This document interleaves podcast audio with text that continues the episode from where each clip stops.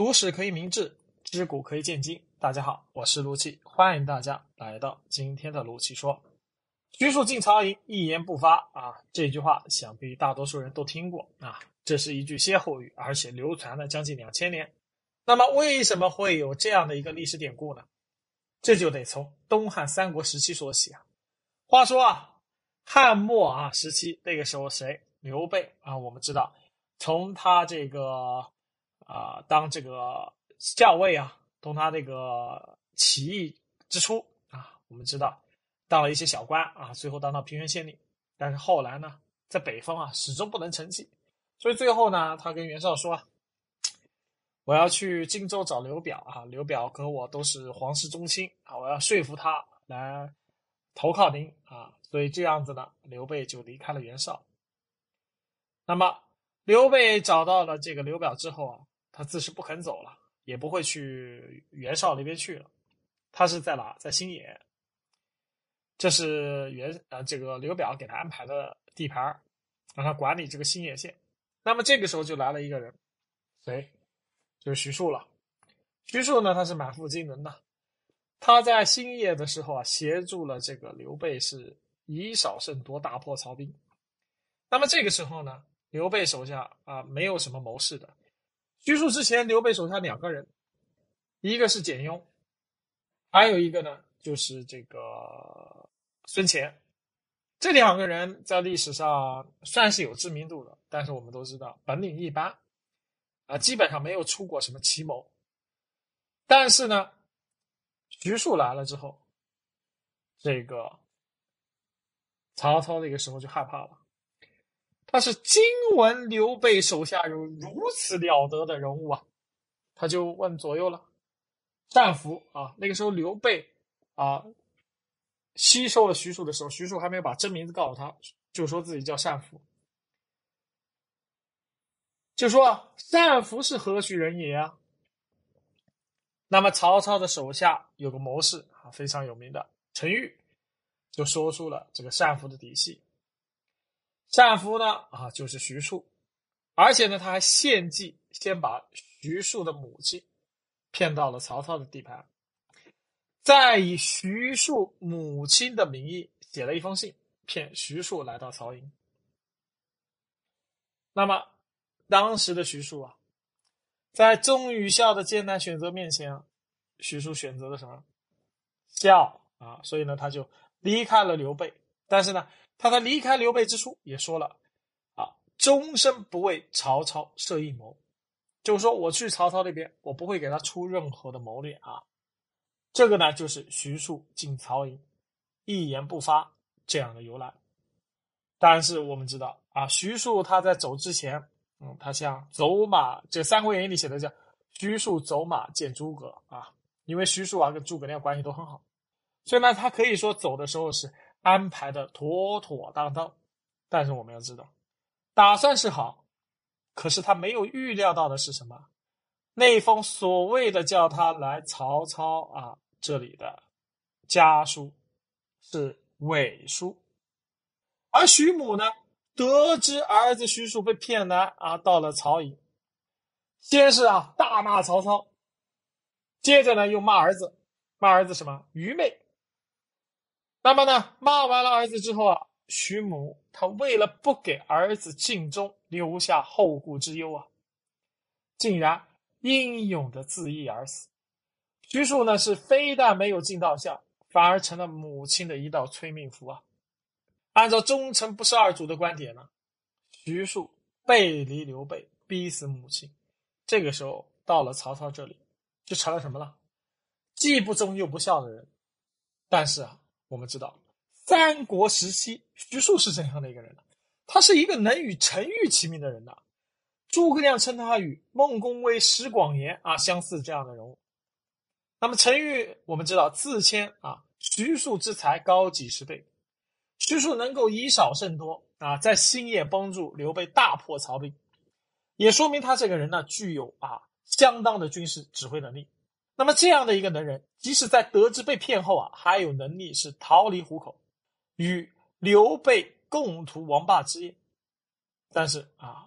我们知道，他除了给人们留了一句徐庶进曹营一言不发啊，这个感慨之外啊，在后来啊，在史书上基本上就没有留下什么太大的痕迹了。那么无独有偶，就在这个徐庶之前的前汉、西汉时期啊，有一位开国功臣王林啊，他也碰到了与徐庶啊类似的事儿。那么王林呢，是大汉开国皇帝刘邦的老乡。那么刘邦没有发迹以前呢，曾以兄弟侍候王林。蜀汉相争，选择人主之时啊，王林呢他就站在了刘邦这一边。那么呢，这个时候啊就激怒了项羽啊。项羽呢也是一样，跟曹操一样啊，把王林的母亲给抓去，而且诱导王母作书招降王宁。王母不肯呢，项羽就啊派人啊赶到阳夏。假传王宁母亲的遗命，叮嘱王宁啊，一定要放弃汉军，投降楚军。那么这个手法，我们其实看到和曹操其实如出一辙啊，唯一不同的就是这个项羽没有派人写一封信啊，这个这个把他骗过来，而是传了他所谓的遗命。那么王宁呢，跟徐庶一样，也是有名的大才子，但是呢，他笑而不语笑。他知道项羽啊是必有诈谋，所以呢，实在他又不愿意投降项羽，所以呢，他就潜归楚史，另派心腹往楚地行母，给自己选择啊留下了一个空间。就是说，他知道啊母亲所谓有一命的时候，他赶紧先派个心腹去看看实际情况到底是不是真的，因为那个时候也没有电话，又不像现在有微信，对不对？那你这个两地通讯很不方便的嘛，那你得派一个心腹之人看看到底是不是他说的这个情况。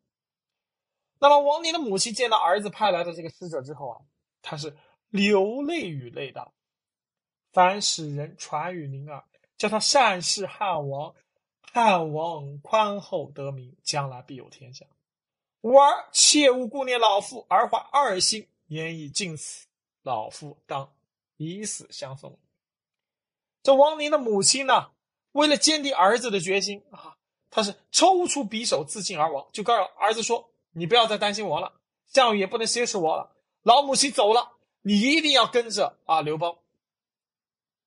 那么母亲一死之后啊，我看到的是什么？王林更加坚定了扶保汉王的决心。那么他作为汉朝的开国功臣，成为了刘邦临终前遗命啊继曹参之后的不二丞相人选，所以他官拜右丞相、安国侯太傅。那么徐庶的选择，我们现在看跟王宁相比，那实在差太远。第一个，他被笑啊蒙蔽眼睛，侵入虎口，没有给自己留下了回旋余地啊，所以呢不智。他当时你看曹操骗他的时候，骗有信的时候，他应该做什么事儿？他应该先派心腹之人去看看什么情况啊？见见自己母亲是不是母亲真的写了这封信？